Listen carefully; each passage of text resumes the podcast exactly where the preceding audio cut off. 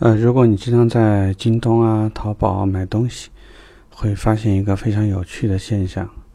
呃，当然我们说的肯定不只是这几家电商，我们拿这几家举个例子，在主要的页面上一定会有一个秒杀的一个界面，而且非常有趣的事情就是它会在非常短的时间，比如说可能这次页面就出现五分钟，下次页面出现十分钟，呃，总的目的就是让你迅速做决定。为什么这么做？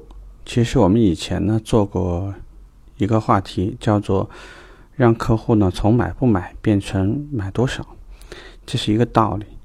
就当客户呢一旦进入到这种状态的时候，他的脑子会非常快速的加快他做决策的时间。举个例子，在这个周末做活动，你是不是有意识的把背景音乐的这个节奏呢调成快的？比如平时你可能放的是一些，呃，钢琴曲啊，一些轻音乐的东西，但是在周末，如果是在做店头活动的时候呢，你就可以放一些节奏较快的音乐。这个目的呢，就是为了让客户迅速做出决策。那这个时候我们可能会怎么做呢？有可能你也会在周末的这一天，这个小时呢，我们推出来的这个秒杀。就是一个类似于车载冰箱，要多少钱呢？二十块钱。如果说你做出来的价格远低于市场行情，让客户就会有一种感觉，就是为什么这个便宜我不可以占？但是这个时候呢就很纠结了，因为如果你对这个车的决定还没有做成，也就是说我不能在签订合同的时候把这样东西写进合同，OK 无效。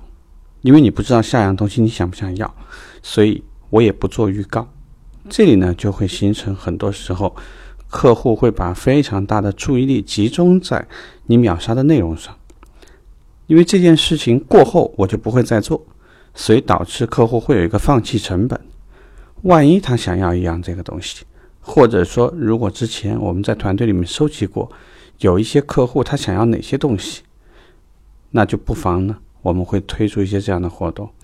如果知道你的客户喜欢要一个行车记录仪，OK，这一分钟的秒杀价格十块钱，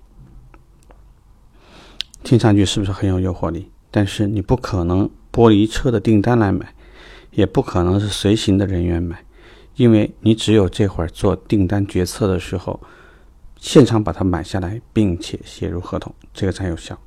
是不是个很有趣的游戏呢？试一试。也许呢，会在周末活动的时候对你有很大的帮助。啊，这个决定，呃，这个建议你可以跟销售经理或者跟市场经理在开会的时候聊一聊。也许下一周你们就用上了。OK，这个话题到这，拜拜。